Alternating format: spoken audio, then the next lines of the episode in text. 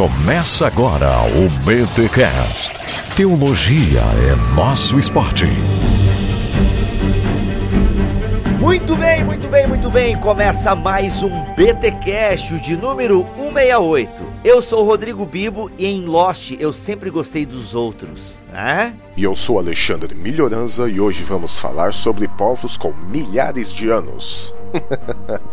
e aqui que fala André Heinck e nós vamos falar sobre esses outros caras que aparecem na Bíblia que às vezes nos parecem meio bizarros. Olha aí, gente, começa mais uma série aqui no BTcast, a série Os Outros. Olha aí, essa série que é embasada fortemente, totalmente, amplamente num estudo, né, que surgiu aí da curiosidade do. É, tu é pastor, né, André? Não, eu não sou pastor, cara. Não é, eu sempre digo que tu é pastor, é, tu tem cara de pastor, André, mas tu é, tu é só designer e historiador. Eu sou batista, eu sou designer, sou historiador e na verdade acho que eu sou indeciso mesmo, cara.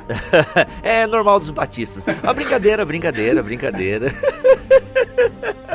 A posição teológica em cima do muro tem suas vantagens. É.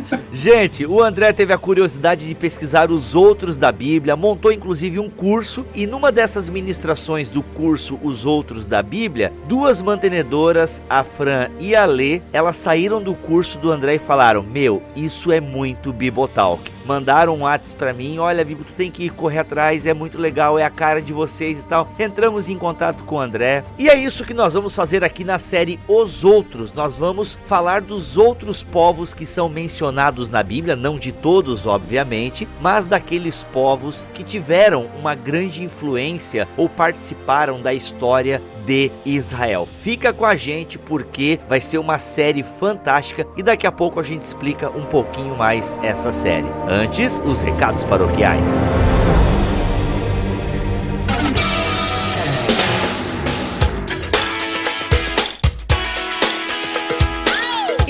Recados paroquiais dessa semana, quero avisar o seguinte, galera, nossa lista de distribuição no WhatsApp tá muito legal, conteúdo exclusivo lá para a lista de distribuição, ok? Aí, ó, devocionais, agora mandei em forma de texto, ficou bem legal, fotinhos e coisinhas, sempre que sai algo novo ou vai acontecer algo, a gente tá avisando ali pela listagem, ou melhor, pela lista de distribuição do WhatsApp. O número está aqui na descrição deste podcast, ok, galera? E seguinte, eu não respondo e geralmente não olho as mensagens lá na lista de distribuição. Não tem como eu acompanhar todas as conversas, agradeço. Às vezes a galera, eu vi que a galera manda elogio lá e tal, alguns mandam dúvidas teológicas e tal. Galera, não tenho condições de ficar ali na lista de distribuição interagindo com vocês. O nome já diz, é uma lista de distribuição. Quando você pede para entrar na lista de distribuição do WhatsApp, você está ciente que é só recebe. Você é tipo pai de santo, só recebe, entendeu? Então assim, nada a gente não interage ali, só recebe, beleza? Por falar em interação, galera, também não temos como acompanhar os inbox da nossa página no Facebook. Então assim, principalmente você que é cliente da BT Store, não use o inbox da nossa página no Facebook para interação. No Facebook nós também estamos ali para postar, né, os nossos conteúdos e algum ou outro comentário que a pessoa faz na postagem, a gente até consegue dar uma interagida ali e tudo mais. Mas assim, tem algum problema, alguma reclamação com o Ministério Bibotalk, com a loja ou elogios, use o e-mail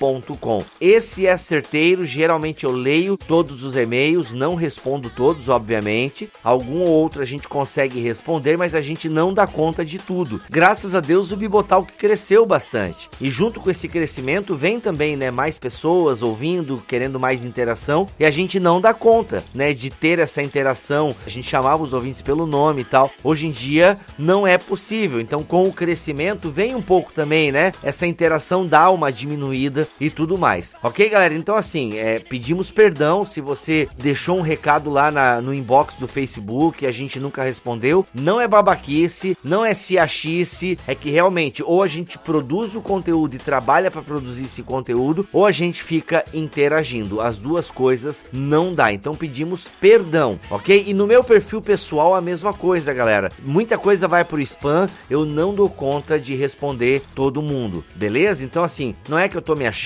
não é nada disso, é realmente prioridade naquilo que a gente quer fazer na internet. E quero avisar os mantenedores que saiu mais um BTcast M e eu estou ali falando sobre a doutrina da igreja. O que é a igreja? Será que igreja é a melhor tradução para a palavra grega eclésia? É, o que é igreja invisível, igreja visível? É a mesma coisa que igreja universal e igreja local? Podemos ser crentes sem sermos pertencentes a uma igreja local? Como é que é essa relação, gente? Tá muito legal este BTcast M, é o de número 3, que é um BTcast exclusivo para os mantenedores. A senha eu mandei por e-mail. Então assim, você que é mantenedor via banco, você me deu o seu e-mail, a gente trocou e-mails, OK? E você que doa via PagSeguro, você cadastrou um e-mail seu lá no PagSeguro. Então eu mandei para aquele e-mail lá no PagSeguro, OK? Eu mandei a senha. Se você porventura não recebeu, teve algum tranca-byte aí que dificultou a comunicação, mande um e-mail para podcast@bibotalk.com e me diga se você é mantenedor via banco, se você é via PagSeguro e qual e-mail que você colocou no PagSeguro, tal, porque tem algumas pessoas reclamando, mas ah, mas eu não usei, ah, eu usei outro e-mail no PagSeguro e tal. OK? Então, veja qual e-mail você usou no PagSeguro. E o BTcast M para você que não sabe, é um conteúdo exclusivo para os mantenedores do Bibotalk. Então, se você quer conteúdo exclusivo, torne-se um mantenedor do nosso ministério.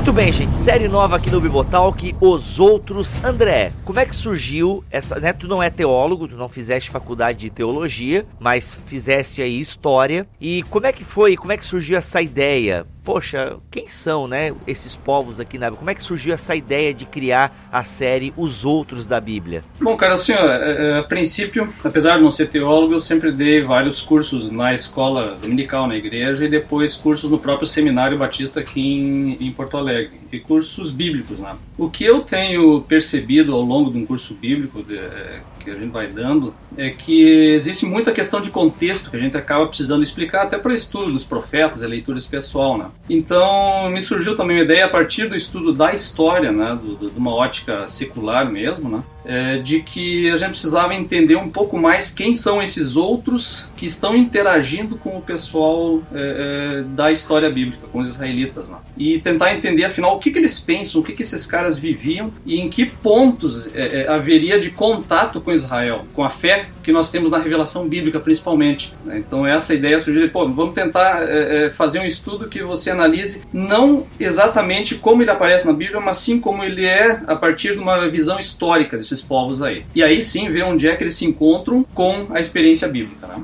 Entendi. Até porque uma coisa que a gente pode falar aqui, que é meio óbvia, mas parece que muitas pessoas não têm noção, é que eles abrem a Bíblia e acham que a Bíblia contém a história da humanidade. Contém, de certa forma, né? Nós, a, a ortodoxia, ok. Mas assim, a, não, a história do mundo inteiro tá ali na Bíblia. E uma coisa que é fato, André, é que quando o povo da Bíblia, né, o povo que recebe a revelação de Deus, surge na história, muita água já passou embaixo da ponte, né? Claro, claro, a gente tem que entender assim que existe uma, um processo histórico acontecendo e a gente crê numa revelação que acontece dentro da história de Deus interferindo na história. Quando ele interfere na história, há pontos de contato com a experiência humana, é isso que a gente precisa dar uma olhada. Né?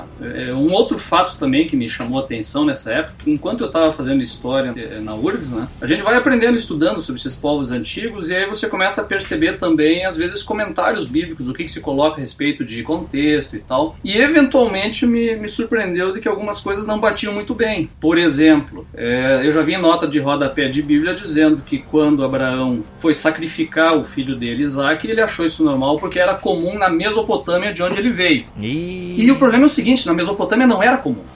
Nunca foi comum. Era comum em Canaã, inclusive é um dos povos que nós vamos assistir. Entre os cananeus era muito comum, é um dos horrores apresentados pelo Bíblia, mas na Mesopotâmia não, e no Egito menos ainda. Né? Então eu pensei, não, é, é nós temos um mal, um problema, que é pasteurizar esses povos antigos todos. Quer dizer, são pagãos, creem em vários deuses, né? são politeístas, e isso nos basta, e na verdade não é, porque as cosmovisões são muito diferentes de um povo para o outro. Daí no caso, como é que tu foi resolver? É, a Bíblia está errada? Como é que tu foi foi então cavocando essas coisas? Isso a gente vai ver ao longo do nosso estudo, eu imagino, né? Uhum. Não, eu não, nunca trabalho a partir de uma perspectiva que a Bíblia de alguma maneira esteja errada. Não. A gente sempre tem ela como uma referência concreta, uma revelação de Deus e tal, mas que muitas vezes, pela nossa leitura, a gente acaba não percebendo, por uma leitura viciada, às vezes, e às vezes por não, não entender esses outros povos, a gente acaba tendo uma, um, uma interpretação viciada e que acaba não percebendo daí o que a Bíblia está de fato nos contando esses detalhes a gente vai, vai notando e vai percebendo. Né? Hoje mesmo acho que a gente vai mencionar alguma coisa sobre a Mesopotâmia, vamos poder entender um pouquinho disso aí. E, e, porque aí fica muito mais fácil na leitura da Bíblia, vendo assim como funcionava esse povo, como ele vivia, o que, que ele pensava, algumas mensagens começam a nos saltar na, na, na Bíblia, na leitura do texto bíblico. E a ideia é sempre essa. Né? Depois a gente vai falar do curso que o André ministra e tal. Mas André, no teu curso, quais são os povos então que tu cobriu? Que tu, não, esses povos aqui eu acho interessante a gente procurar entender a cultura deles e tal. É, bom, eu tento fazer uma sequência que é mais ou menos cronológica dentro da história bíblica. Né? Então eu começo com é, a Mesopotâmia, né, de onde sai Abraão no, na sua jornada de fé. É, saio então tentando analisar os mesopotâmicos, que envolvem na verdade também os impérios né, do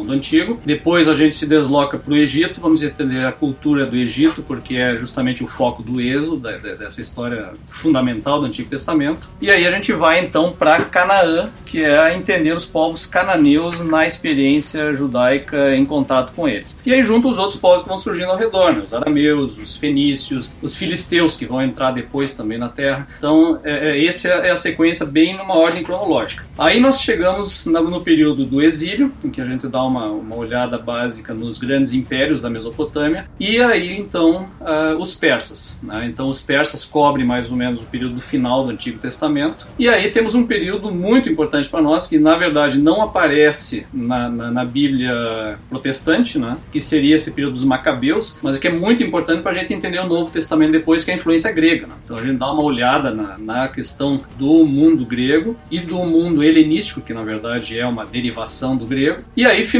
para o Novo Testamento o mundo romano. Né? Então são esses os povos outros que a gente cobre que dá para cobrir assim a, a experiência do, do, do, Antigo e do Novo Testamento de uma maneira bem ampla. Né? Ou seja, o propósito do teu curso e o propósito dessa série aqui no Bibotalk é dar então um background, né, para o leitor da Bíblia entender, né, localizar a história bíblica, digamos a cronologia bíblica diante da cronologia da história, né? É, mais ou menos isso aí.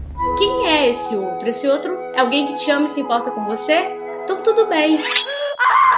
Bom, André, já que a gente vai tratar então dos povos ali no entorno de Israel e, e, até um pouquinho depois, né, indo até a Pérsia e Mesopotâmia e tudo mais, a gente tem que notar o seguinte: o povo de Israel ele viveu e desenvolveu uma cultura própria dele. Só que quando ele, à medida que o povo foi se estabelecendo ali na terra com a sua cultura e tudo mais, nós devemos admitir também, forçosamente a Bíblia, eu creio que ela nos dá espaço para isso, que os outros povos também tinham a sua cultura, né? E, e nesse, nessa nossa série, como é que a gente vai tratar disso, né? Ah, biblicamente, historicamente, mas como a gente vai abordar essa questão desse choque cultural e como isso se processou? Olha, a gente tem que pensar no, no seguinte, ó. Eu não, eu não consigo ter uma visão histórica de uma cultura é, judaica que tenha se desenvolvido sozinho e separado dos outros. Né?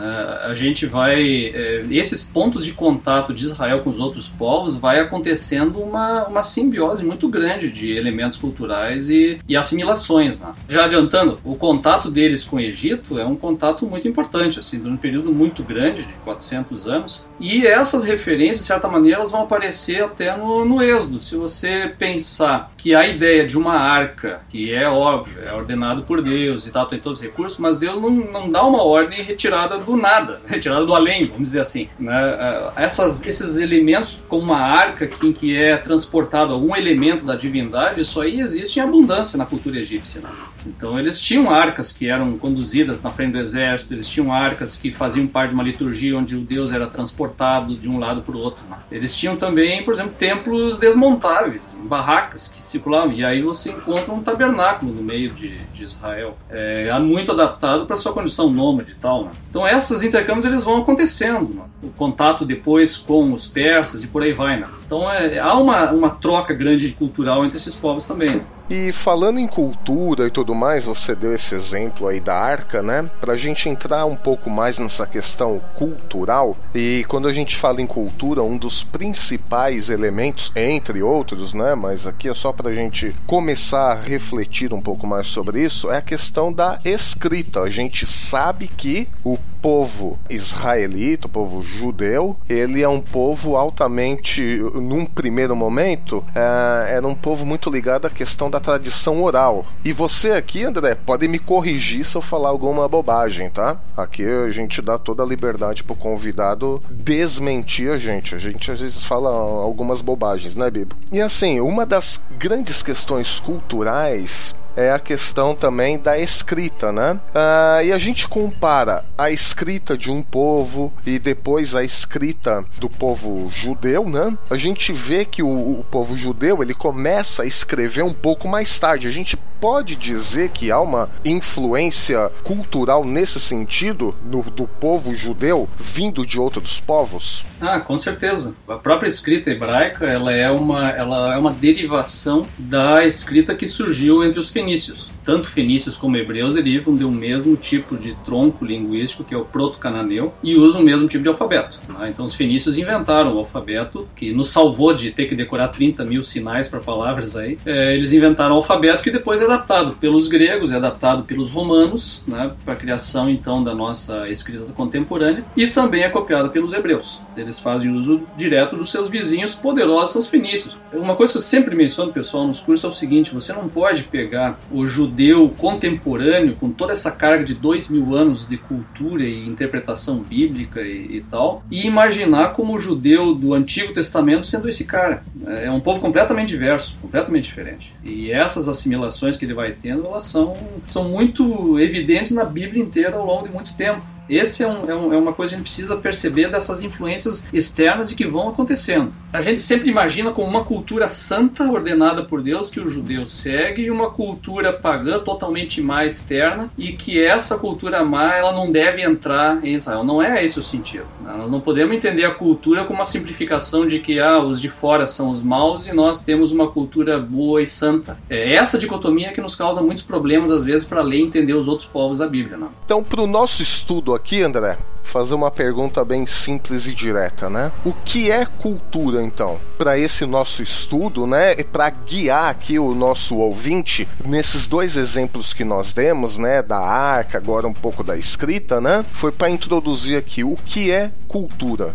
Se você pegar na antropologia, você tem várias definições diferentes de cultura, algumas bem restritas e outras muito amplas. Como nos interessa muito uma questão teológica, eu estou me baseando no Justo Gonzalez, que é um, um teólogo cubano eh, que reside nos Estados Unidos, é muito interessante. Ele lançou um livro chamado Cultura e Evangelho. Nesse livro ele define o seguinte, que a cultura ela é o, o modo como um grupo humano se relaciona entre ele, dentro desse grupo, e com o meio ambiente circundante. Onde o local onde ele vive. Isso significa o quê? Que esse ser humano, esse grupo humano, quando ele está vivendo em cima de um determinado ambiente, é a sua relação com esse ambiente vai variar de acordo com o próprio ambiente que ele está. E é por isso então que você tem uma série de é, culturas diferentes, porque o meio ambiente ele vai variando e vai mudando, certo? Então é isso que ele chama dessa dimensão externa de, é, da cultura, que o Justo chama de dimensão externa, que é a relação do grupo com o meio ambiente. E aí ele vai usar um, um termo bíblico para essa relação que ele chama de cultivo. Né? Então isso inclusive ele puxa lá do Gênesis, quando Deus ordena ao homem que cultive o jardim, né, que domine sobre a terra e cultive o jardim, Deus estaria naquele momento ordenando ao homem a cultura, porque no momento em que o homem chega e cultiva e toma posse de uma terra, de um território, e esse território é diferente um do outro, obrigatoriamente vai gerar culturas diferentes. Então ele entende como a cultura e a cultura diferente como uma intenção de Deus, lá no propósito criador de Deus. Né? Então que Deus gosta dessa variedade. Ao mesmo tempo, essa cultura ela tem uma dimensão interna, que é o que? É a própria comunicação do grupo entre ele, dentro do grupo. É essa comunicação que vai gerar então a linguagem, os códigos linguísticos e tudo mais. Então essa comunicação ela vai permitir o quê? Que esse grupo dialogue e que ele comece a elaborar um pensamento, quer dizer, ele vai começar a interpretar explicar o meio ambiente em que ele está vivendo. Como é que esse grupo interpreta o meio ambiente? Pelo mito. Quer dizer, aí surgem os mitos de origem. Ele vai, ele vai tentar dar um sentido para aquele mundo que ele vive, ele tenta dar um sentido para o mistério desse mundo do jeito que surgiu, e esse sentido, esse mistério, ele é explicado por um mito de origem. Quer dizer, os deuses criaram o mundo. Tipo, de onde vem a chuva, de onde, como a planta nasce, esse tipo de coisa. Exatamente. Então ele vai explicando isso tudo. E nas explicações vão surgir, então, os mitos de origem. Então, os deuses criaram o mundo e, os, e as cosmogonias, eles vão explicando isso isso tudo dessa maneira. Claro, no momento em que esse mito se organiza, né, quer dizer, ele cria um corpo e cria um corpo sacerdotal, vai surgir o culto.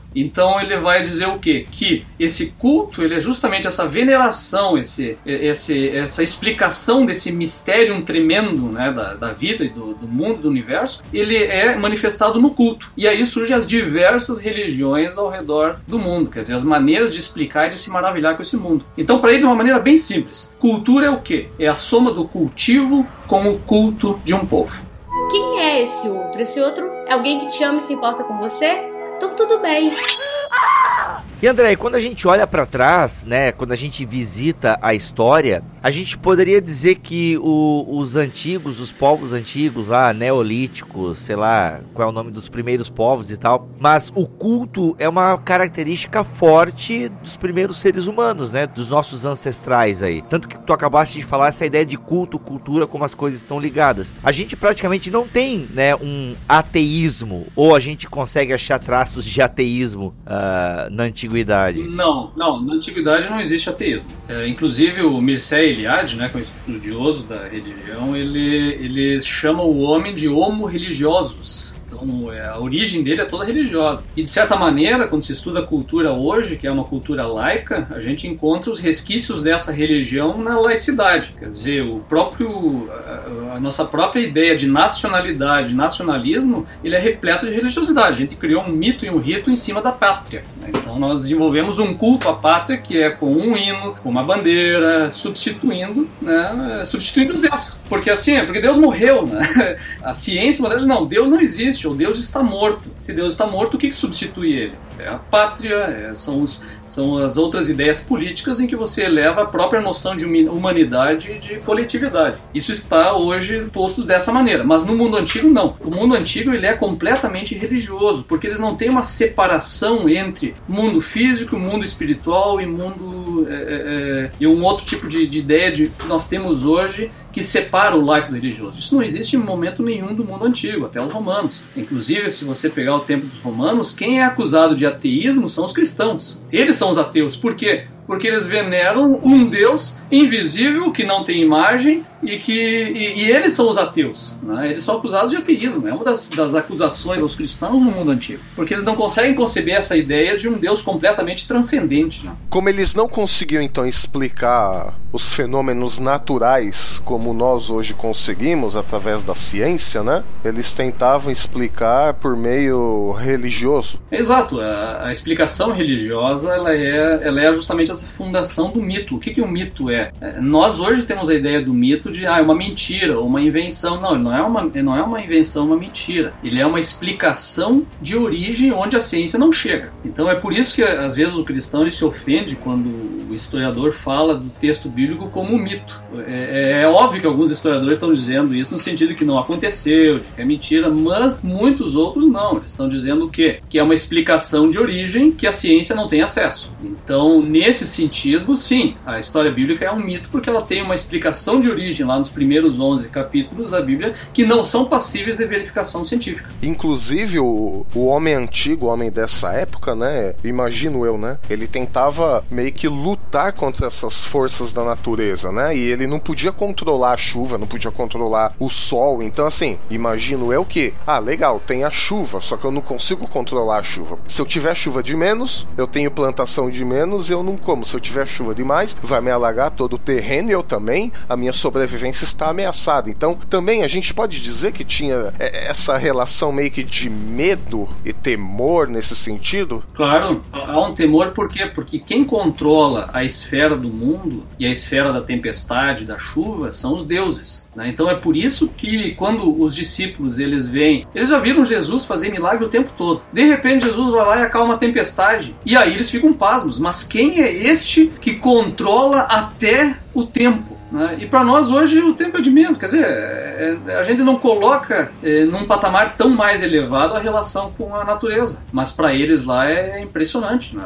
a maneira como eles reagem. Poxa, quem é esse que até mesmo o tempo ele controla? Porque isso é um atributo só dos deuses. De certa maneira, né, eles vão ter a, a resposta para esse problema do tempo e do controle das ações da natureza é no culto. Né? Eles vão venerar os deuses e procurar nos deuses o, a resposta para esse problema. Eles vão tentar também controlar por meio dos rituais, sacrifícios, seja qual for lá a expressão religiosa, eu posso dizer também que era um meio de controle dos deuses ou é forçar muito a barra? Não, claro que é, claro que é. Você tenta apaziguar a divindade e principalmente isso aí é muito mais forte no Egito. Na Mesopotâmia nem tanto porque o mesopotâmico ele tinha uma visão bem pessimista da vida e da realidade, é uma ideia de destino muito forte. O egípcio não, porque o faraó controla a questão da sobrevivência do Egito via o rio Nilo. Quando eles vão ter, no caso do Egito, uma queda de produtividade e às vezes a, a, os problemas do Nilo não dá enchente e a fome, a culpa é do faraó porque ele não cumpriu corretamente os ritos da religião. E aí vem um período de crise dentro do Egito. Por isso que é tão importante aquela história do êxodo, do confronto de Moisés com o faraó e o que acontece com o Nilo. Ah, os dez sinais e tudo mais, né?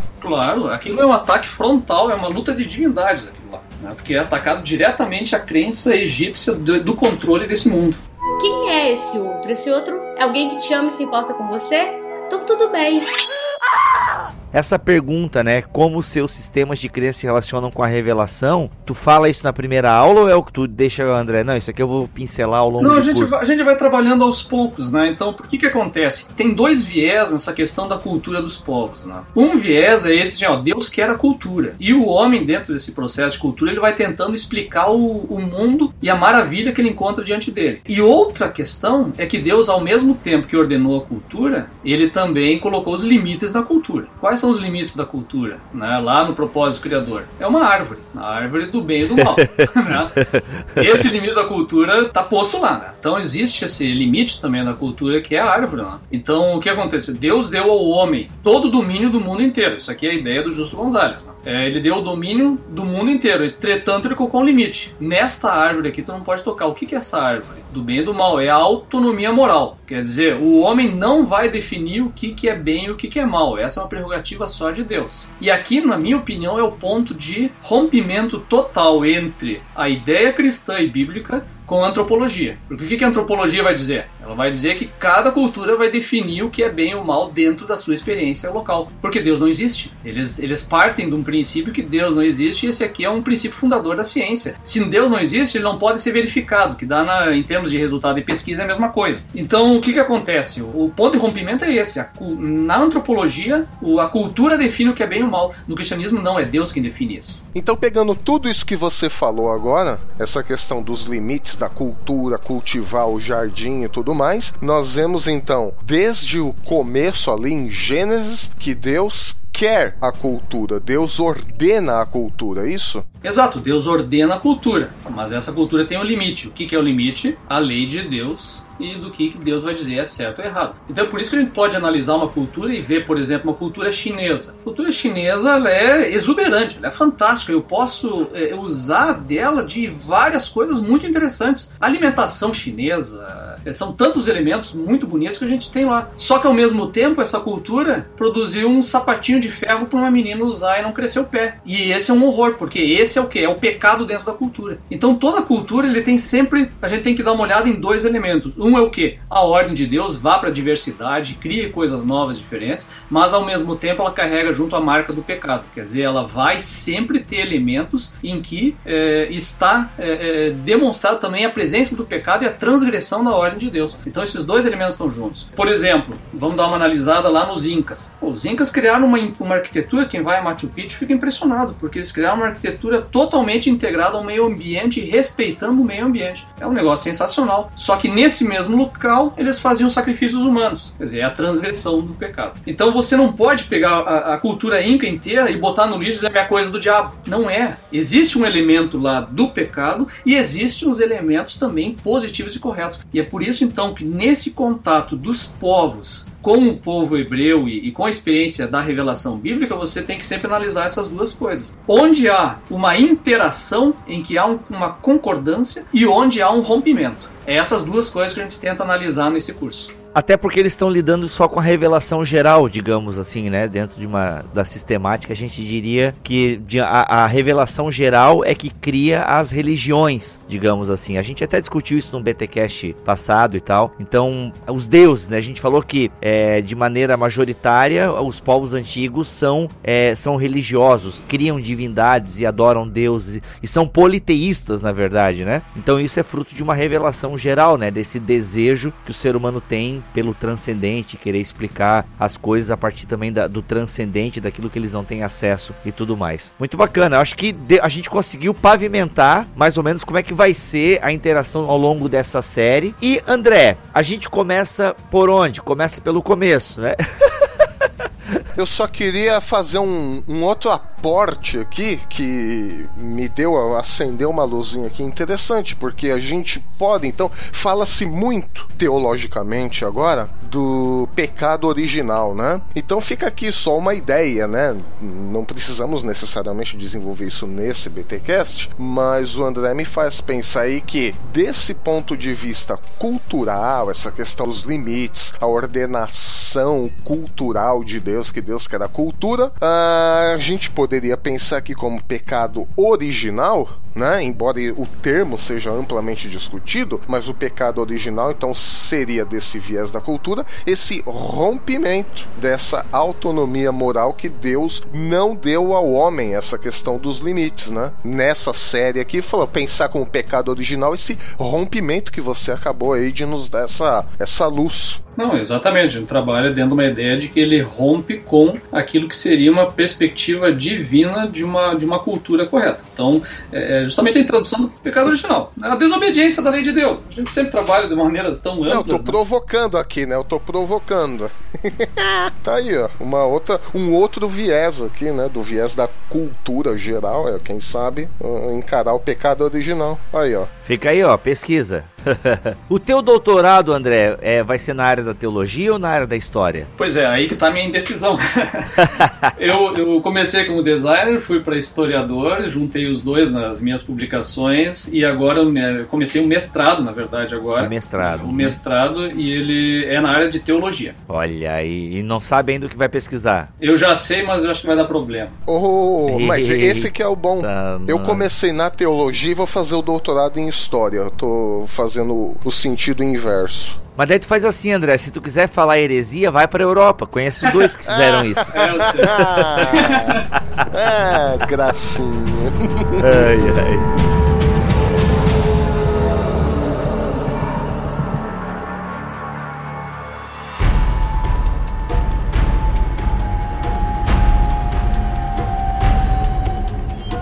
E sempre que a gente fala então do Antigo Testamento, a gente ouve palavras, né? Antigo Oriente, Mesopotâmia, e é importante então, André, a gente começar aí a tentar. Pena que a gente não tem aqui, né, galera, um mapa pra galera ver, mas na apostila do André tem mapa lá, é bem legal. Mas nas Bíblias também, acho que algumas têm esses mapas e tal. Mas a gente fala então do Antigo Oriente, especificamente a Mesopotâmia, né? A gente poderia dizer que a história, né, digamos, uh, o reg registros históricos, né, que aponta aí de 3 mil anos atrás, mais ou menos. A Mesopotâmia é a origem da história? Assim, poderia falar isso até de maneira leiga, digamos assim, ou é uma informação completamente errada? A gente deve começar o nosso estudo, né, dos outros pela Mesopotâmia? É, eu acho muito importante começar pela Mesopotâmia. Né? Antigamente na história se estudava assim que ah, o lugar que seria a origem da história porque é ali que se inventou a escrita.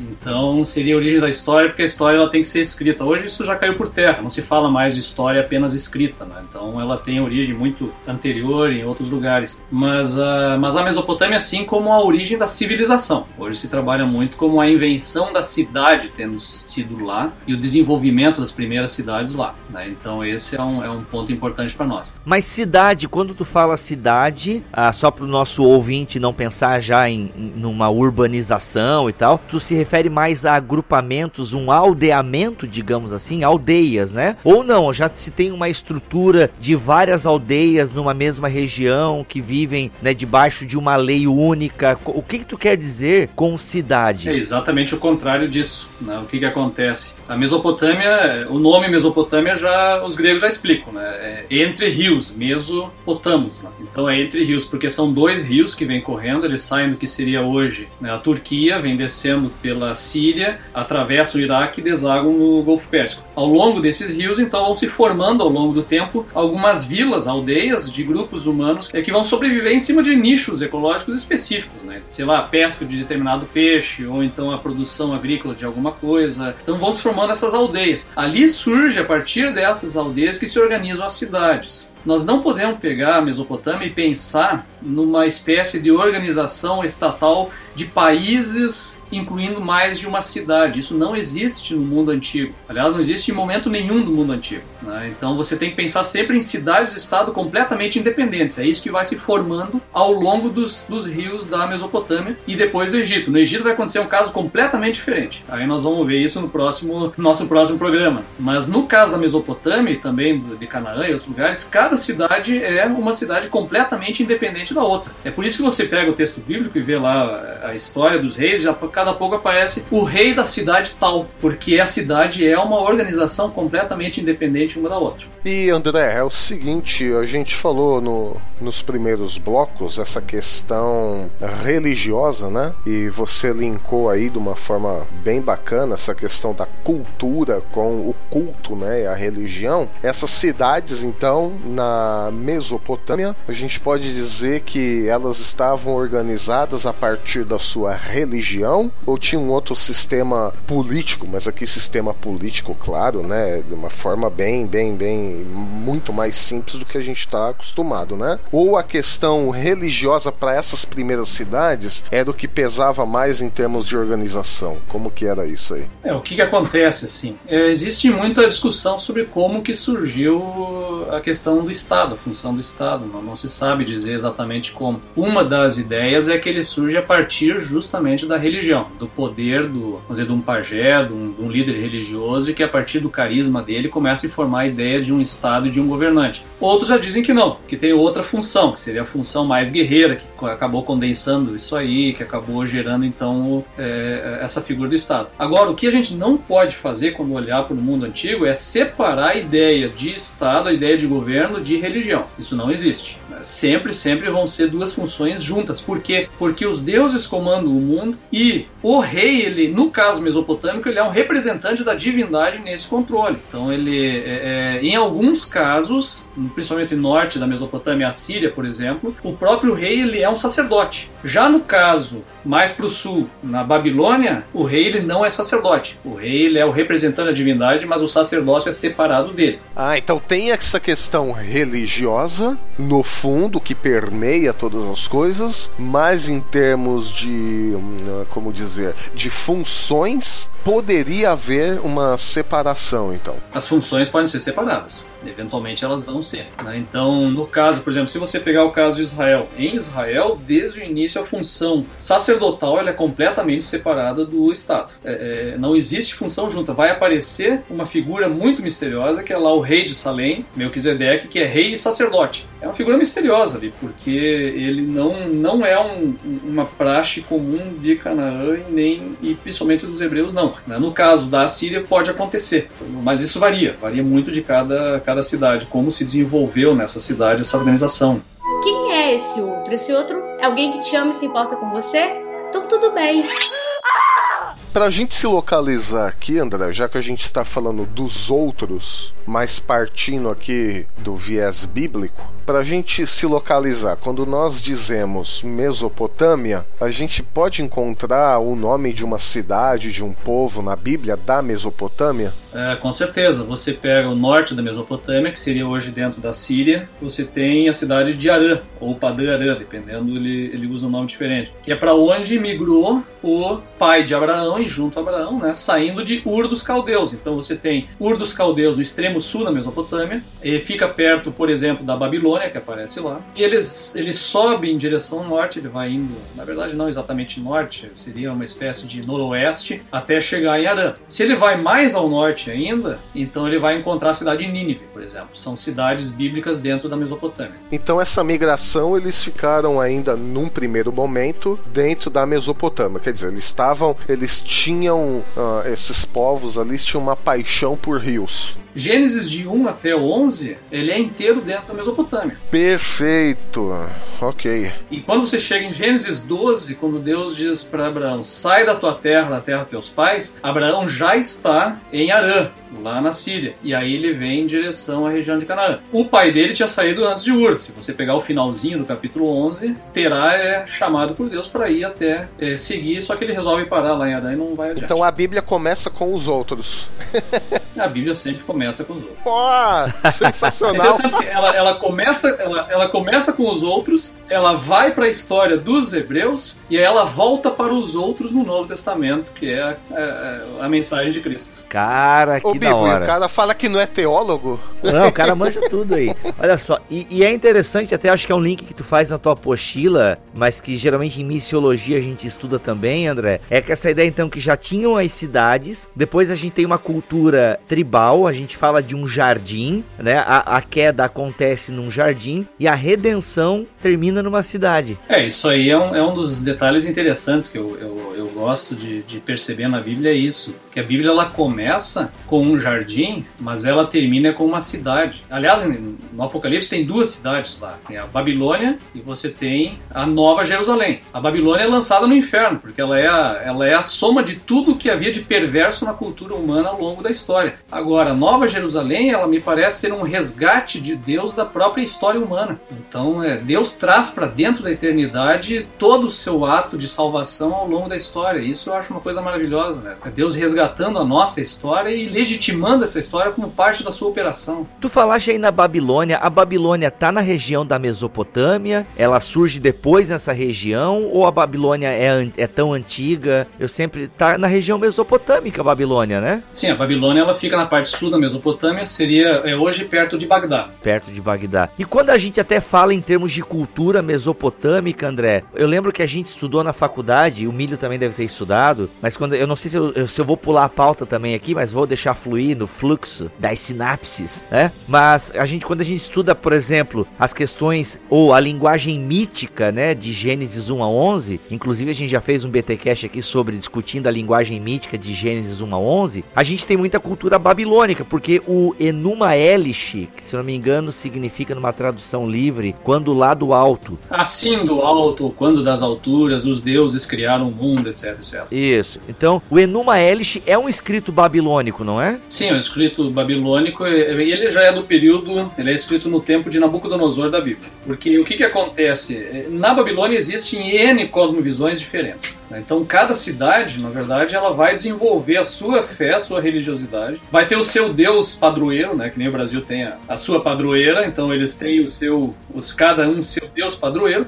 O deus... Deus local, digamos deus assim. Deus local, que é o deus mais forte, embora eles creem em vários, né? Então, eles têm deuses que são cridos de uma maneira geral na Mesopotâmia, mas tem os locais. E o da Babilônia é o Marduk. Então, o que, que acontece? Quando a Babilônia se torna uma potência regional e domina toda a Mesopotâmia, o sacerdócio passa a unificar essa teologia. Então, eles juntam essas histórias todas e criam, então, uma nova cosmogonia, provavelmente essa é a teoria, né? Onde Marduk aparece como o deus principal de todos. Então, ele se torna o chefe do panteão mesopotâmico. Agora, nas outras cidades, eles não acreditavam nisso. Eles tinham é, elementos de fé completamente diversos. Né? Então, você não pode pegar assim um, uma mitologia antiga e dizer, não, essa aqui é a crença fundamental deles. Não, é lá da, da Babilônia do século 7 a.C. Esse é o ponto. Mas o Enuma Elish é do século 7 depois de Cristo, antes, digamos assim. Antes, antes, antes de Cristo. Ah, tá, não, tu falou da, tu falou do Nabucodonosor? Exato. Ah, antes de Cristo, meu, eu tô viajando, eu tô com, eu tô pensando em Abraão aqui. Não, é pensando em... uhum. Ah, entendi. Abraão é mais ou menos o tempo do, do Hammurabi. Do Hammurabi. Que é o primeiro império babilônico.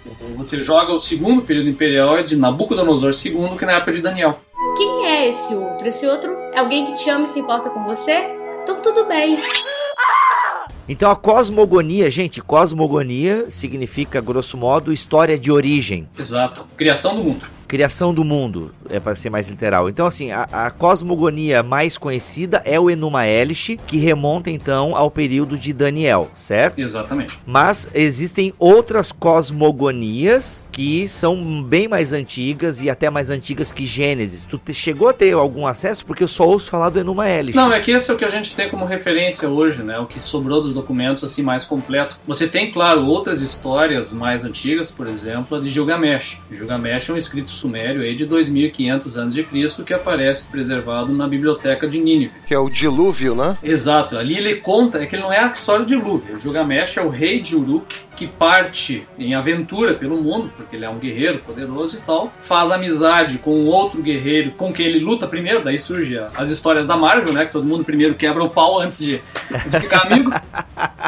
Então, guerra civil, guerra civil babilônica. É, tem guerra civil antes de, de ficar amigo, aí eles ficam amigos, né, o Enkidu, só que o Enkidu morre, porque uma das deusas, a Ishtar, fica furiosa, porque ele, eles dois mataram é, um touro sagrado, etc. E, e, e aí, justamente, o, o Gilgamesh parte em busca da imortalidade, porque ele fica horrorizado com essa coisa de morte. É um dos grandes temas caros à humanidade é a questão da morte. Né? Então isso aparece lá e ele vai atrás e ele acaba encontrando o Noé babilônico, que é o Utnapishtim. Então ele encontra o Noé babilônico e esse Noé explica para ele, conta a história do dilúvio, em uma das tábuas né, desse, desse mito, conta a história de, do dilúvio, em que os deuses deles resolveram destruir o mundo, porque estava muito ruim e não, não, não, não queriam mais, etc. E aí um dos homens, este Noé, esse na pistinha, ele é salvo junto com a esposa, a família e mais uma turma de amigos numa arca que é um cubo, é exatamente um cubo, formato dela com animais e, e alimento, etc. Então é uma história muito parecida, com vários elementos da história bíblica aparecem nesse dilúvio aí. É, e depois esse camarada, Gilgamesh acaba chegando, encontrando a planta, que seria uma planta que deveria se alimentar, né, para ganhar a eternidade. E o que nos remete um pouco à árvore da vida lá do Gênesis é inegável essa relação, né? Não sei, para mim é inegável, outros vão dizer que não, mas essa influência da cultura mesopotâmica nos relatos primevos da Bíblia, eu acho assim os paralelos, ainda que eu não estou dizendo que é cópia, gente, pelo contrário, ah, eu, eu vejo e encaro o relato de Gênesis como apologético, ou seja, o autor de Gênesis ele parte, ele vê essas cosmogonias que estão ao redor dele, ele tem conhecimento dessas tradições e quando ele vai escrever dele, e creio até por revelação de Javé, ele escreve usando o mesmo tipo de linguagem, mas até rebatendo, né? Eu não sei se a Tiamat entra aqui nessa conversa agora, André, que eu gosto muito da Tiamat, né? Pode ser. O que, que acontece? A Tiamat, ela é uma das, das origens do mundo, da criação do mundo, né? Porque vem a partir dela, das águas primordiais. E aí vem uma questão importante, porque se, é, é, a, o mundo no mito mesopotâmico, ele surge do caos. Caos das águas em cima e as águas embaixo. Isso, isso mesmo. Então esse caos surge, todos os deuses nascem desse caos. E na Bíblia aparece um caos no versículo 2. Só que qual é a grande diferença do, do, da história bíblica? É que Deus cria o um mundo a partir do nada ou a partir desse caos. Aí as discussões vão embora. Inclusive até o próprio monstro marinho que aparece ali no texto, Milho, não sei se você já chegou a estudar essa parte aí, que fala na criação. Até mesmo esse monstro marinho, ele é, é criação de Deus, né? Domesticado por Deus. E isso para mim é uma baita afronta, né, para os outros povos. Os outros povos, ao lerem a cosmogonia hebraica, era de, de arrepiar, de tirar o sabiá do toco, como diz o outro. É como você disse, né? A questão apologética, né? É como se o, o relato hebreu dissesse: ah, tá vendo? Vocês estão falando aí que o universo surgiu por causa da briga dos deuses e tudo mais. Pode esquecer, não é nada disso. Na verdade, Deus, o nosso Deus, ele quis formar o mundo. Ele desejou formar o mundo. Vocês dizem que foi a briga dos deuses que criaram o, homem porque os deuses estavam cansados de fazer o trabalho e tudo mais. Falaram, não, vamos criar alguém aqui para nos servir, né? Isso aí depois o André pode talvez até detalhar pra gente, né? Mas o relato bíblico diz o quê? Não, não. O nosso Deus, ele quis. Houve uma volição divina, né? Houve uma vontade divina de criar o universo e ele quis criar o homem, né? Para ter um relacionamento e não porque uh, eu estava cansado de fazer alguma coisa, não, vamos criar o homem para nos servir. Então é apologético nesse sentido, né? A imagodei dá dignidade ao ser humano e ele se torna parceiro de Deus na administração do mundo, né, cara? É fantástico isso. É, esse é um ponto bem, bem importante de ver de conflito, né, entre a visão mesopotâmica e o que vem de visão bíblica, né? Enquanto você tem é, nessa criação bíblica, ela é uma criação profundamente monoteísta. O princípio politeísta ele tem por definição o seguinte: ó, os deuses fazem parte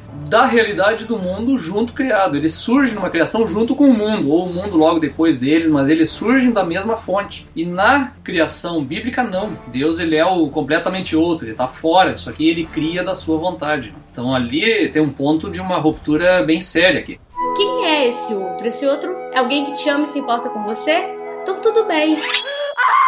Outro ponto também, André, que eu não sei se tu aborda no teu deve abordar, porque é a questão do, dos astros, né? Ah, o céu, a, a lua, o sol, porque isso, eles eram tidos como divindades, né, nas culturas. Então, fala um pouco para nós que é outro, a gente tá no aspecto religioso aqui da Mesopotâmica, gente, só para localizar você. Esse aspecto também dos astros, né, que para nós é a única função dos astros qual é? Digamos o sol e da lua. Ó, o sol é de dia, a lua é de noite. Hashtag sair fora. E para religião qual era o significado da, do sol, dos astros, né, na religião mesopotâmica? É, tem que ver assim, ó, é, o mesopotâmico, ele desde cedo, ele, ele conseguiu desenvolver muito bem a astronomia. Então eles foram grandes observadores da, das estrelas, eles logo cedo desenvolveram é, observatórios, o, se acredita que o zigurate, que é o, o templo característico né, da, da, Mesopotâmia, ele fosse talvez uma espécie de observatório. E ali, é, e ali surge também, junto com as... Como é, nós estamos falando de um mundo em que tudo está misturado. Né? Você não pode separar uma ideia física de uma ideia religiosa. Então, junto com a astronomia vem a astrologia. Então, esses caras que desenvolveram as nossas ideias de astrológicas, as contemporâneas, já surgem nesse tempo aí. Né? Então, os próprios astros eles são vistos como divindades. Então, por exemplo, a Lua é o deus Sin, né? o Sol é o deus Shamash. Esses são os deuses muito antigos e aceitos em toda a Mesopotâmia. E junto com eles tem também a deusa Ishtar, que é famosa. Né? Até hoje todo mundo fala muito da Ishtar. Então, o que, que acontece? A Ishtar ela é, ela é o planeta Vênus. Né? Então, esse planeta Vênus, ele é, é, ele é o primeiro planeta que você consegue ver no pôr do sol, né? que é o, a chamada estrela d'alva também, é o planeta Vênus. Então esses três elementos aí, eles acabam se formando, é, vários mitos unem os, esses três juntos, né? então com uma tríade, uma espécie de tríade astral, a Sin, Shamash e a Star, né? o planeta Vênus. Esse mesmo planeta Vênus, ele vai ser cultuado pelos gregos na, na deusa Vênus. Então é, é, por isso que eles vão associar Vênus a Star da Babilônia depois. Então essa essa tríade ela é uma das mais famosas que é relacionada à astrologia. Outros também que tem a ver com essa relação de mundo, né, céu e com a terra, é outra tríade que é o An, que é o próprio céu, Enlil, que é a atmosfera, quer dizer, seria o meio dos dois, e Enki, que é a terra. Então eles é, é, é uma ideia de divindade, não, não chega a ser panteísta, mas ela é completamente integrada ao mundo em que vive. E uma das coisas que me chama a atenção, eu menciono no curso, é que é essa ideia que aparece várias vezes nas religiões antigas dos deuses funcionando em três. Eu já li livros de antropologia dizendo que o cristianismo é uma repetição um pouco mais elaborada dessas tríades de deuses da antiguidade. Eu prefiro ver de uma outra maneira. Eu prefiro ver como um arquétipo de pensamento humano. Por alguma razão, que eu só vou entender numa espécie de revelação geral de Deus, de alguma maneira o ser humano, ao pensar na divindade, ela acredita que a divindade funcione melhor dentro do número 3. Claro que isso não é uma trindade, a gente deixar bem claro, isso não é uma ideia de trindade, mas me parece que é uma espécie de ensaio de compreensão do divino como trio. Isso me parece que sim. De certa maneira, assim, ó, toda a cultura eh, mesopotâmica a gente vai percebendo essa é, algumas relações que nos aparecem depois na Bíblia. Né? Essa, claro que essa questão assim de, de deuses funcionando em três, ele pode ser até meio grosseiro. O cristão tradicional, a nossa fé, nós vamos dizer, não, isso não é uma trindade, realmente não é, não tem nada a ver. Mas eu acho interessante essas pequenas pistas que me parecem ser. É uma pista de, de realidade, não a realidade em si, né, do que os homens imaginarem dessa maneira. É, depois nós vamos ver no caso do Egito também tem tríades lá.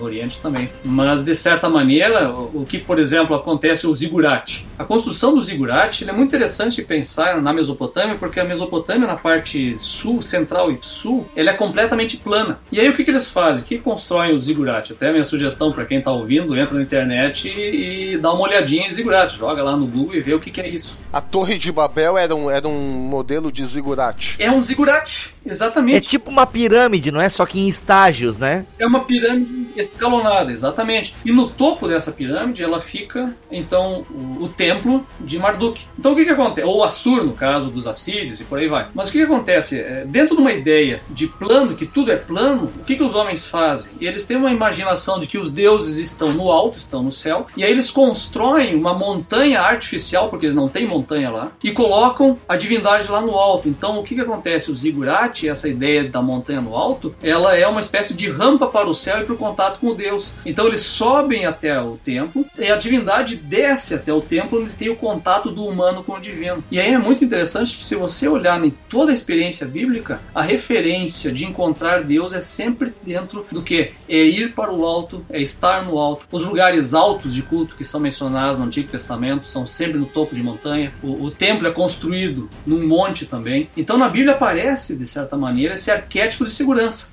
Isso me parece ser, na verdade, não, não é nem questão de revelação geral, mas é a maneira como o ser humano percebe o mundo e a realidade. Elevo os meus olhos para os montes, de onde me virá o socorro. Olha aí, ó. O meu socorro vem do Senhor que fez os céus e a terra. Esse texto ele pode ser visto de duas maneiras diferentes até, né? O Davi ele pode estar dizendo, eu elevo meus olhos para o monte, meu socorro vem do Senhor que está no monte, mas ele pode também estar dizendo o seguinte, eleva os olhos para o monte, de onde virá o socorro? Não, ele não vem do monte, ele vem do Senhor. Então, é, ele pode ter duas ideias diferentes aqui, mas de qualquer maneira ele está ancorado numa ideia de que no alto da montanha está o socorro e a segurança. E o templo de Jerusalém estava no alto em relação às outras partes. Tudo está no alto, inclusive virado para o nascer do sol. Então, isso não é por acaso a posição do templo. Ele tem que o sol iluminar quando nasce o interior do templo. Isso aí faz parte de uma ideia de voltado para a luz, da divindade, etc. Claro, é, é, às vezes o camarada vai ouvir e diz: Não, mas isso é paganismo. Não, isso não é paganismo. Isso nós estamos falando do que? De como o ser humano percebe o mundo e a realidade e as coisas que ele constrói e pensa são em função dessa percepção. Talvez seja por isso que o logo em Gênesis, né, a, a primeira coisa criada aí, né, tudo bem, depois dos céus e da terra, seja a luz, né? Só viajando um pouquinho, né? Provocando um pouquinho aí. é, foi bem viagem mesmo.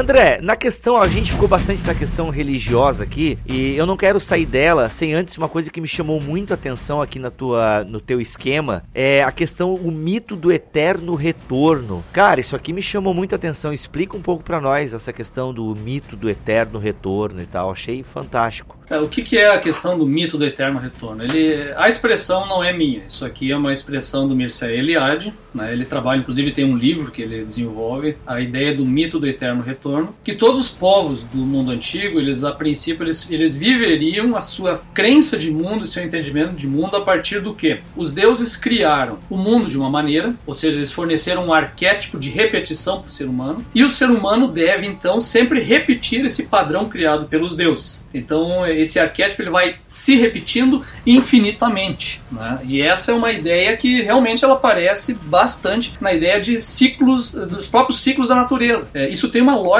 muito, muito importante. Se você pensar nos ciclos da natureza, eles são sempre repetitivos. Né? Então você tem as estações do ano se repetindo, dia e noite sempre se repetindo, é, a Terra dá a sua volta em torno do Sol e, e vai sempre, sempre se repetindo. Então, a, a, a, o que, que acontece? Dentro da cosmogonia mesopotâmica, isso essa é a grande função ali do, do Enum Elish que você citou, que é esse hino da criação do mundo. O que, que eles faziam? Todo ano, o mesopotâmico ele celebrava esse, esse retorno ao arquétipo de tudo na festa do Ano Novo. Então eles tinham 14 dias de festa de Ano Novo, diferente de nós que estamos celebrando em apenas um dia. Mas a celebração mais importante deles era do, do Ano Novo. Nessa celebração do Ano Novo, o que, que eles faziam? É, eram 14 dias de, de feriado, de, de festa na cidade, os deuses saíam do seu templo, se visitavam, vinham ao templo de Marduk e acontecia então toda a celebração que envolvia inclusive a destituição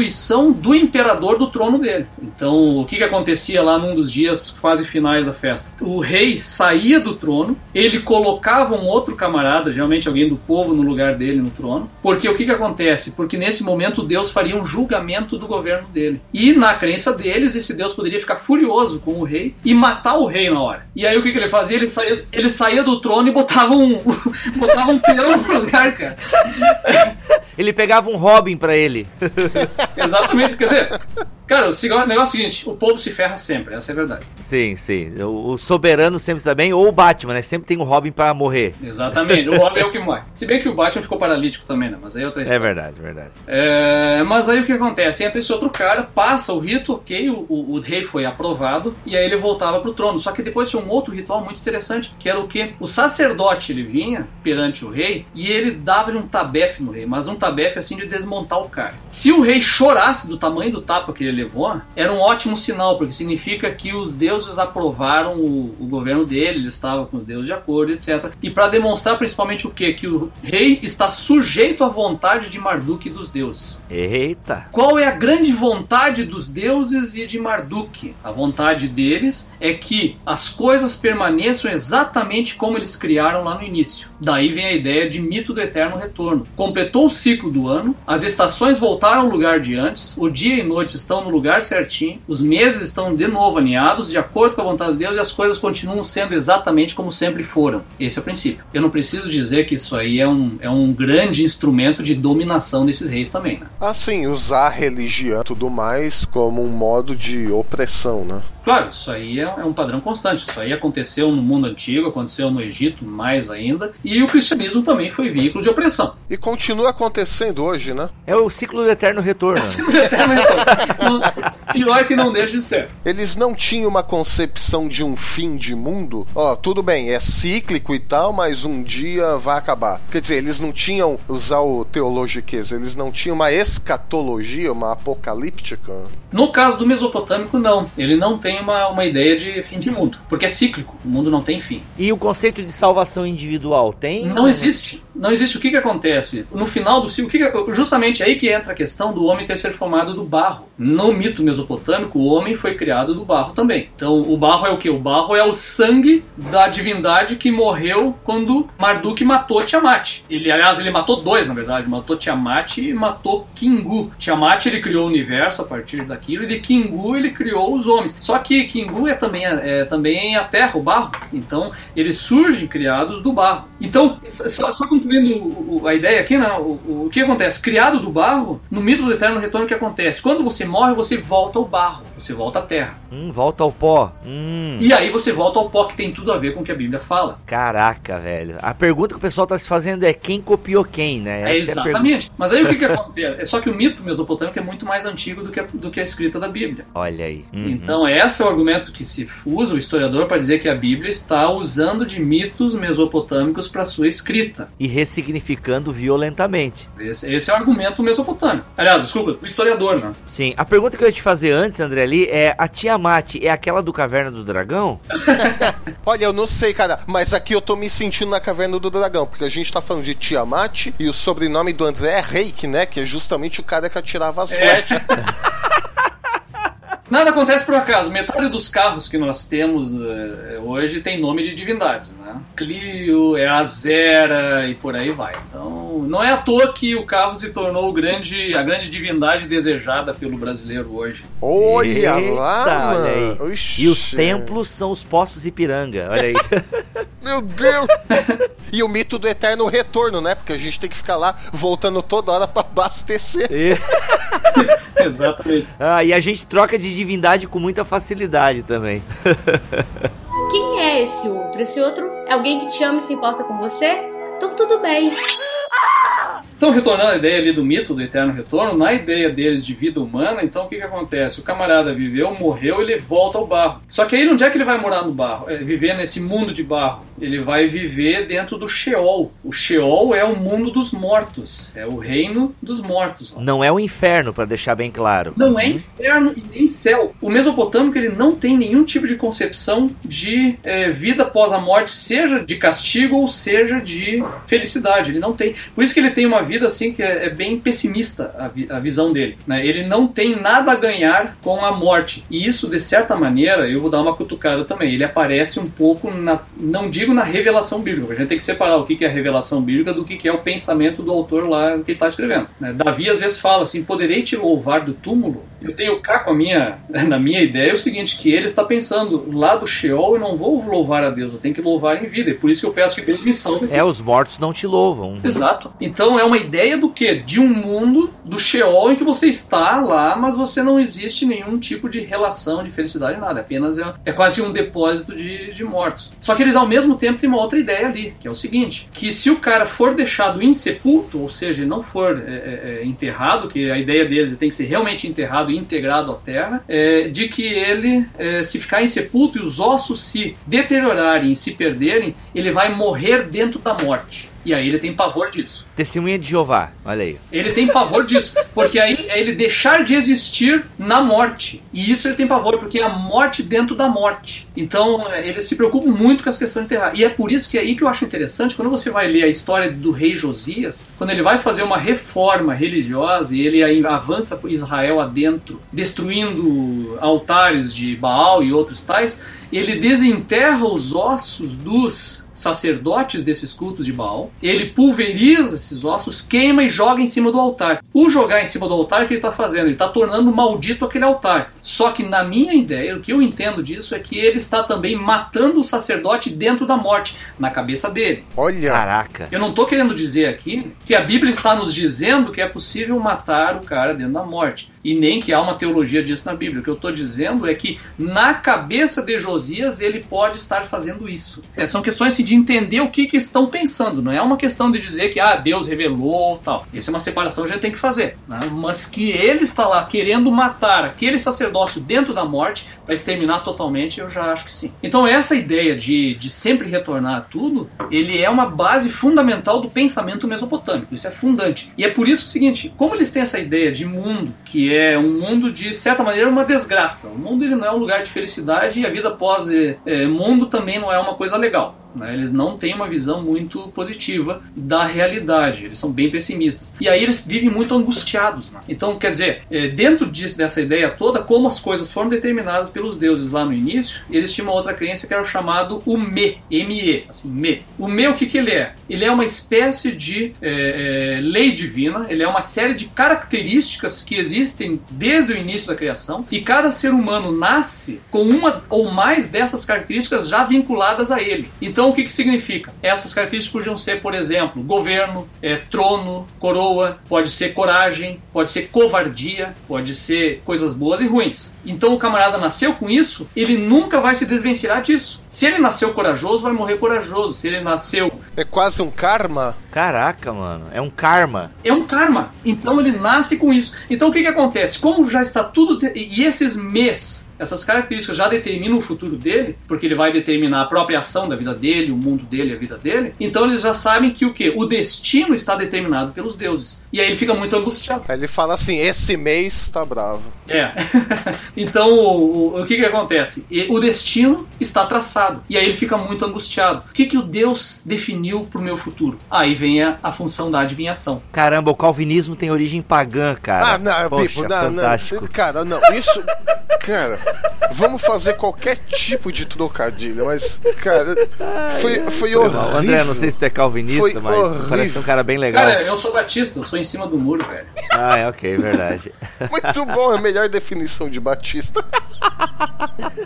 Cara, a gente não tem uma confissão de fé detalhada por isso, né, cara? Cara, então assim, ó, esse, essa ideia de destino acaba gerando essas adivinhações. Então os caras tinham é, é, manuais, verdadeiros manuais de adivinhação e especialistas de adivinhação. Por isso que o Daniel aparece lá sendo treinado nisso. Ah, Vocês acham que é? Quando o Nabucodonosor pega e pergunta lá pros sábios de Babilônia, ele tá perguntando em mestres de adivinhação. Então os caras faziam hepatoscopia, quer dizer, os caras examinavam o, o, o fígado dos animais sacrificados para ver o que, que a divindade estava dizendo. Eles olham o jeito que uma ave. por voa. isso a questão dos sonhos também, é isso? Claro, os sonhos são passíveis de interpretação, tudo isso. Eles tinham manuais inteiramente detalhados sobre o que, que significava cada coisa. Cara, o jeito que uma, uma chama tá tremulando, o jeito que uma ave tá voando. o Hilor do Game of Thrones, cara. Exatamente, tudo isso que aparece nesses, nesses seriados, nesses filmes de adivinhação, os mesopotâmicos tinham manuais disso. Caraca, inclusive o filme é, é Egito, ou Deuses do Egito, não, Deuses do Egito é uma porcaria. É o aquele do Êxodo, do... Exato, exato. Deuses. É, é- Não, é Êxodo só mesmo, Deuses e Reis, né? Do Batman ali, o Christian Bale, inclusive tem essa parada das tripas aí. Cara, Porque esse é um, são processos de adivinhação. Então, esses manuais de edição hoje são, foram,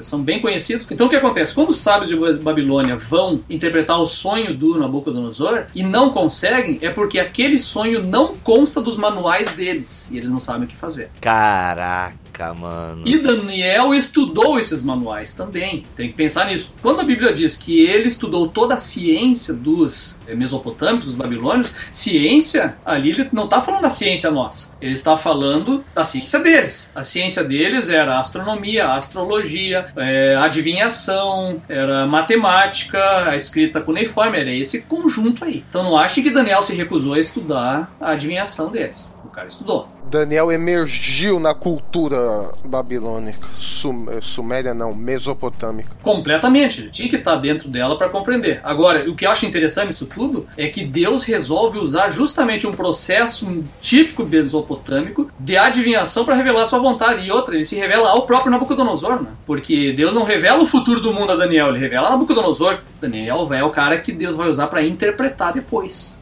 Fantástico. E na cultura deles, E né? na cultura deles. Então, assim, ó, é por isso que a gente tem que tomar muito cuidado e não pegar esse medo de assim, ah, Deus não pode usar é, você se você está em pecado. Como assim, mané? Claro que Deus pode te usar. Independe o vaso do uso de Deus. Você vai. Até porque o me que todo mundo tem é a depravação total, né? Claro, exatamente. exatamente. Ah, agora aí eu já concordo, tá, tá vendo? Agora você fez uma boa observação. Né? Então Deus faz uso. A gente vai ver depois mais adiante aí nos persas o caso de Ciro, né? Ciro se diz enviado de é, Messias, é, Jeová, um Messias. Só que lá para os mesopotâmicos, para os babilônios, ele se, se intitula enviado de Marduk. E temos documento. Quem é esse outro? Esse outro é alguém que te ama e se importa com você? Então tudo bem. Vamos tentar. A, a gente tá chegando ao fim é, dessa primeira parte aqui do BTcast, mas a gente falou de Gênesis, a gente falou de Daniel, a gente falou de, de Abraão, a gente não falou do Hammurabi, né? Vamos falar um pouquinho do Hammurabi, que eu acho que é importante, mas antes da gente falar do Hammurabi, André, só vamos tentar agora localizar a galera. Pessoal, para tudo agora. Você para de mexer no Facebook aqui, olha, olha pra gente aqui, olha pra nós, estamos aqui. Oi, tudo bem? André, a gente falou da Mesopotâmia. Então a Mesopotâmia dentro da história bíblica, ela abarca praticamente boa parte do Antigo Testamento. A teologia mesopotâmica, vamos ficar só na teologia aqui, né? Mas então, só dá um enquadramento para a gente entender a big picture aqui do que a gente está falando, porque a gente acabou não sendo muito didático e a culpa foi minha, porque eu quis puxar uma coisa aqui e acabei furando a pauta. Ok, eu, eu não sou um host exemplar, não é a primeira vez que eu faço isso. Mas, então, vamos só tentar enquadrar um pouco aqui, André. Não sei se eu te pedi demais. É, o que, que acontece? A Mesopotâmia ela tem, ela tem uma história muito longa. Nós estamos falando aqui de vários povos e várias cidades, estado, é, dentro de um, de um espectro geográfico muito amplo. Né? Nós estamos falando aí de, de dois, três grandes países, né? e dentro de um período histórico muito longo também. Nós estamos falando de 3 mil anos de história. Então ela vai pegar toda a história bíblica, ela acontece, a do Antigo Testamento, ela acontece dentro desse tempo mesopotâmico aqui. Né? Até a época do exílio e retorno dele, nós estamos falando ainda de Mesopotâmia. Claro, a parte inicial da Bíblia, nós estamos pegando ainda, por exemplo, quando Abraão sai de Ur dos Caldeus e vai subindo, ele sai mais ou menos numa época um pouquinho antes da ascensão de Hammurabi no Império Babilônia, o primeiro império, que é mais ou menos, isso aí seria mais ou menos 1800 antes de Cristo. Estamos colocando mais ou menos por aí. Tá? A, já a história do exílio judaico, nós estamos falando aí por volta do século 7, né, que é ali no ano 600, por volta do ano 600, é, antes de Cristo, que é a época então do auge da Babilônia e depois a chegada da Pérsia no, no contexto mesopotâmico. Né? Ok, e grandes nações mesopotâmicas, então a gente poderia citar quem? Ah, os babilônios, que a gente já falou bastante aqui. O Egito tá dentro dessa não, região? Não, o Egito não, né? aí é dentro da África, né? Então, dentro da África, né?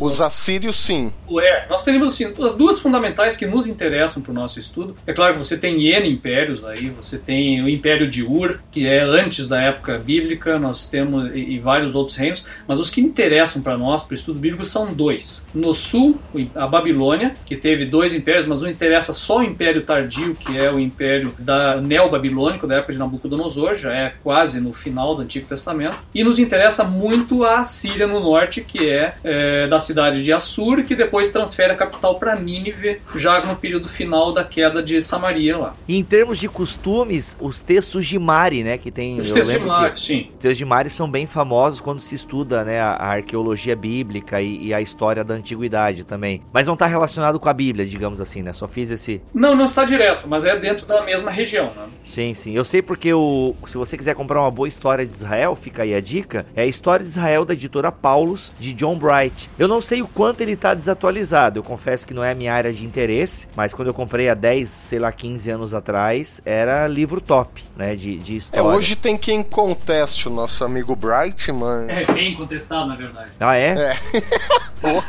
Poxa! É, dentro da, da, da, historiografia ele é bastante contestado, né? até porque hoje a história de Israel é inteiramente desmontada, né? E... É, não, não deem bola para esses pagãos. Vai, não vai ler Richard Donner, não presta. Richard Donner não faz bem para a saúde espiritual. Lê o John Bright. Mas legal. Um livro que eu recomendaria, que não é tanto história né, de, de, Israel, mas recomendaria muito o livro Instituições de Israel no Antigo Testamento. Do Roland Devaux? Padre Roland Devaux. Esse é um livro exuberante, senhor. É um livro. Roland Devaux, Tem que ler. A Vida Nova lançou ele, capa dura, tá lindão. Vale a pena. É fantástico, né? Ali tu passa anos estudando e descobrindo coisas e de repente tu encontra tudo nesse livro aí. Tu se frustra, pô, já podia ter ido antes, né? Posso dar uma sugestão também? Claro, Milho. Tu faz parte aqui desse programa, né? Não sei se tu lembra. Ah, muito obrigado, cara. eu me sinto tão bem acolhido aqui que eu tô pensando até em ficar mais um pouco. Ao contrário de uns e outros, né? Que estão deixando a gente por um é, tempo, não né? Vamos falar fazer... nada, deixa cara. É, não vamos tá nem falar fazendo nada, doutorado, né? né? Mas a gente é, sabe que não é verdade. é. Ficou uma semana É, na então. França tomando vinho aí. Mas Deus tá vendo, Deus tá vendo. Deus tá Ah, vendo. tá bom. É, o livro que eu queria indicar, agora eu não sei, gente, se tem em português. Eu tenho ele em inglês aqui, que é Unscience Israelite Literature in its Cultural Context, de John Walton.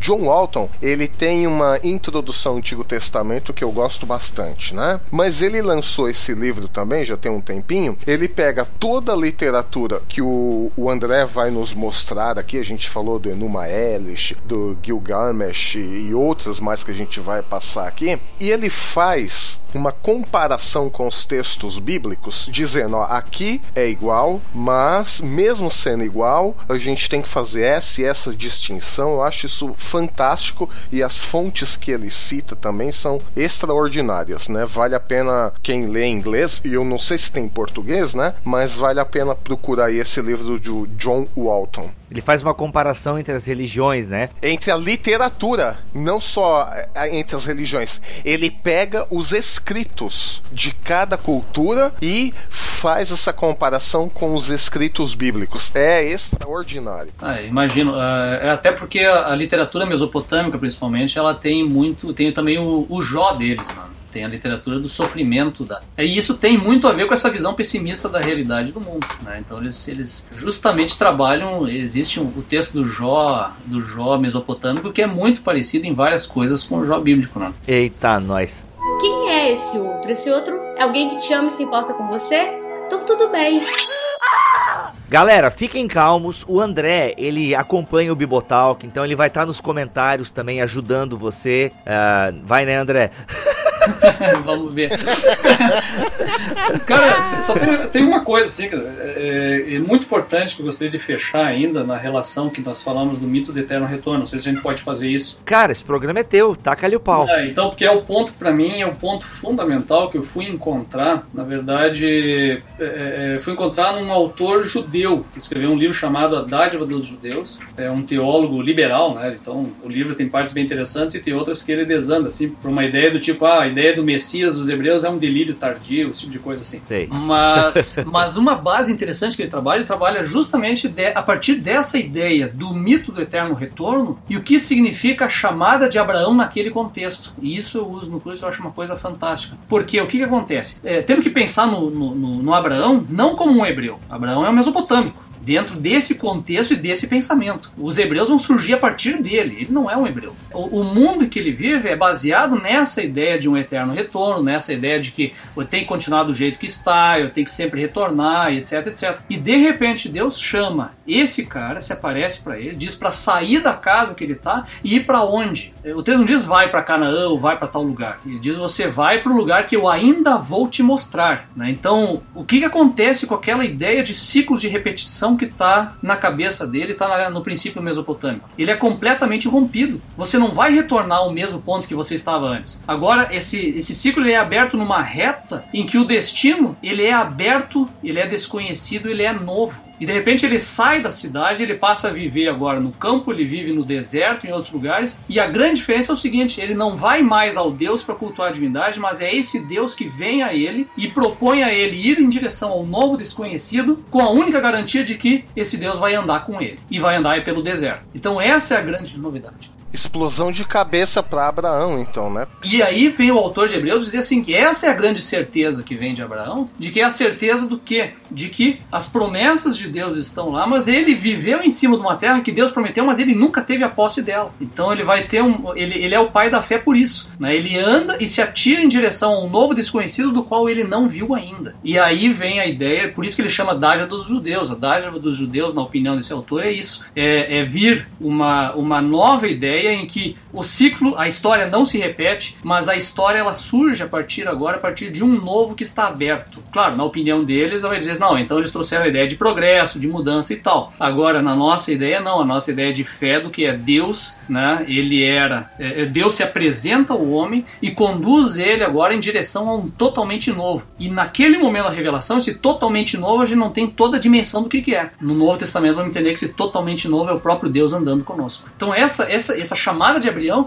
é um rompimento completo com aquela ideia mesopotâmica que existia antes de repetição. Né? Ele, ele anda com Deus rumo ao novo. Quer dizer, o Deus que era antes buscado nos templos, na montanha e tal, agora ele é encontrado nos desertos. E não é à toa que Deus se manifesta a Moisés num deserto, na sarça ardente. Isso vai se repetindo também depois no caminho. Aleluia, aleluia. Paulo é chamado onde? No caminho de Damasco. Então ele é um Deus que passa a andar conosco e nos conduzir na vida e não mais alguém a ser buscado num templo, numa montanha. Olha aí, muito bom, cara, fantástico. O Hammurabi a gente deixa pra próxima. o Hammurabi, ele, o grande lance dele é que ele ficou famoso porque ele fez um código de leis unificado e não foi o primeiro, tiveram outros também, né? Hum, ele foi uma, ele soube, ele fez o melhor marketing. É, então. o melhor marketing porque ele fez aquela pedra preta bonita lá que tem toda a lei dele gravada e que isso ficou preservado para nós. Então isso ficou famoso. Mas teve outros reis antes que tentaram unificar uma legislação também e que é bem baseada assim no olho por olho, dente por dente. Legal, lei do talhão. Inclusive a estrutura do Decálogo e do próprio Deuteronômio, se eu não me engano, eu já vi estudos com isso, é baseado na mesma estrutura, né? Não no conteúdo, obviamente, mas na mesma estrutura do Código de Hammurabi, né? Aquela questão de chamar as testemunhas, a questão de você colocar as leis, a questão das bênçãos e maldições, essa estrutura, ela está presente também no Código de Hammurabi. É, que é uma estrutura básica de, de um acordo de é, acordo com uma divindade. Você faz um pacto, você faz uma aliança e sela um acordo com essa divindade do que você vai ter de positivo ou negativo. É um pacto também do suzerano, né, com seus vassalos Exato, e tal. Suzerano e vassalo, porque afinal de contas a divindade é o rei local. E de certa maneira também o Deus, ele é o rei de Israel. Então tá aí mais um ponto de encontro, né? Com certeza. De Israel com a cultura ao seu entorno, né? Quem é esse outro? Esse outro é alguém que te ama e se importa com você? Então tudo bem. André, cara, tu vai voltar mais umas cinco vezes aqui. Foi um prazerzão. Cara, que, que Foi deleite. sensacional, Que cara. deleite. E tenho certeza que os ouvintes também gostaram bastante. Cara, faz o teu jabá, vende o teu peixe, ah, o teu curso, como é que funciona, os livros que tu já publicou. É, vai aí pra galera. Não sei se com agora com o mestrado tu vai conseguir viajar, o, né, o mundo e tal. Mas esse curso aí, manda bala. Vende o teu peixe aí, mano. Bom, o que, que acontece? Eu tenho algumas publicações, então o pessoal pode entrar lá no site da editora Ragnos, né? é ragnos.com.br. Joga o meu nome lá, André Daniel Heinck, e vai ver as publicações que eu tenho lá. Né? O Atlas, a série Construir, né? que são maquetes dessas construções bíblicas antigas. E dentro das publicações também a gente mostra sempre um pouco dessa cultura geral de cada povo e por aí vai. Né? André, fala um pouquinho, que eu acho que tem muita gente às vezes que dá aula para adolescentes, escola dominical. Fala um pouquinho dessas réplicas, eu achei fantástico, é bem pedagógico isso. Claro. Então o que acontece? Ele, a publicação ela vem uma revista de 16 páginas, toda ilustrada, com, explicando o contexto histórico, explicando como é que funcionava cada uma dessas estruturas. São quatro estruturas. A primeira delas, o tabernáculo. Então vem o que no tabernáculo? Vem a revista explicativa do sistema sacerdotal, dos principais sacrifícios, como era construído, a ilustração toda ilustrada e vem junto a maquetezinha do tabernáculo para montar, né, em escala, bonitinho e tal. Aí depois, a segunda publicação foi o Templo de Salomão, inclusive eu ganhei um, um, um prêmio em São Paulo de, da, da Associação do, de Autores Cristãos, né? Do Macedo? Do, do Edir Macedo? Não, não, não, isso aqui é, é Deus Ô, me livre. louco! Ah, é do templo, pô, achei que tinha a ver com o templo e tal. Exato. Então, a segunda o Templo de Salomão e o Templo de Salomão verdadeiro, né? Porque ele é o, o que ele fez lá é o de Herodes, né? Mas o de Salomão É tudo errado, Claro, cara. porque o Templo de Salomão é baseado numa arquitetura fenícia, né? E isso a gente, inclusive, vê no nosso curso também. Então, é uma arquitetura fenícia que não tem nada a ver com o padrão grego, que é o de Herodes que ele construiu em São Paulo, mas aí é outra história. Então, eh, o de Salomão é o segundo também, mesma questão, contexto e a maquete para montar. Depois, o terceiro, o templo da época de Jesus, que é o de Herodes, com uma característica mais grega. E, finalmente, a Arca de Noé também com maquete para montar, né? E, além da maquete, um pôster, né? Você vê um posterzinho para gurizada colar na- no quarto ou usar na, na escola dominical da igreja. E André, o teu curso, como é que é? Ele tá em ato? Não, a galera pode mandar e-mail e solicitar na, na cidade? Como é que funciona essa ideia do teu curso, os outros da Bíblia? É, no momento eu estou dando curso. né? A gente está agora indo para a nossa ver, terceira ou quarta, quarta aula. É, ele está sendo ministrado em aula presencial, mas também com transmissão online. Então Opa! o pessoal está podendo. E aliás, essa aqui já é uma proposta nova do seminário ali. E no ano que vem os outros cursos que eu vou dar também vão ser com transmissão online ao vivo. Não, dá- não vai dar para fazer tipo assistir uma gravação mais tarde, mas no momento que está acontecendo pode ser assistido online. Né? É só entrar depois no, no site do seminário se Qual inscrever. é o seminário, André? É o Seminário é, Batista do Rio Grande do Sul. né? Eu posso te passar o link depois aí para você. Não é o pioneiro, né? Não, não é o da Pioneira. Esse aí é um, é um seminário aqui em Porto Alegre, que não tem toda a estrutura lá do, da, da, pioneira em Juí, mas a gente tem feito um trabalho ali também mais voltado a esse público leigo de igreja. Né? Tem muita gente que, que, que vem da igreja para os cursos e assistir junto. Né? E se alguém te chamar na cidade pagando as despesas, naquela oferta gorda, hotel 5 estrelas, tu ministra em outras cidades ou por enquanto não? Como é que tá essa questão? Cara, eventualmente eu tenho ido a igrejas para falar quando me pedem, mas é bem eventualmente geralmente mais locais. Aqui no Rio Grande do Sul, por exemplo, fui a Santa Maria, dei um curso de um dia inteiro lá e voltei. Mas isso depende muito de acertar calendário, mas não não tô fechado. Tenho trabalhado com a Assembleia de Deus, agora vou falar na Brasil para Cristo daqui a um tempo, Batista também, então a gente não tem restrição quanto a isso. E André, o próximo tema nosso então, próxima vez que a gente voltar aqui na série Os Outros, vamos falar de quem? Egito, cara. Egito. Egito. Opa! Que é completamente diferente de Mesopotâmia. Vai ser um episódio faraônico. Vai ser piramidal.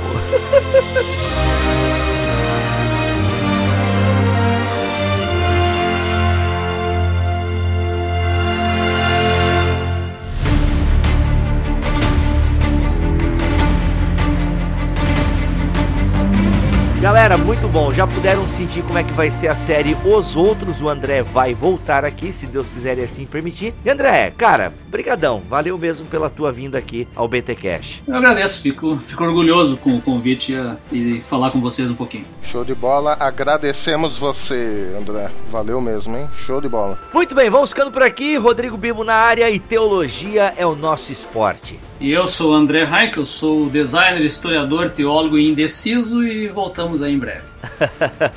o eterno retorno ao BTcast. Eu sou Alexandre Melhoranza e que o Senhor te abençoe e te guarde, que o Senhor faça resplandecer do seu rosto sobre ti, que ele sobre ti levante o seu rosto, tenha misericórdia de ti e te dê a paz para testemunhar as outras nações e as outras culturas dentro da sua própria cultura a sua graça e misericórdia. Amém. Amém. Amém.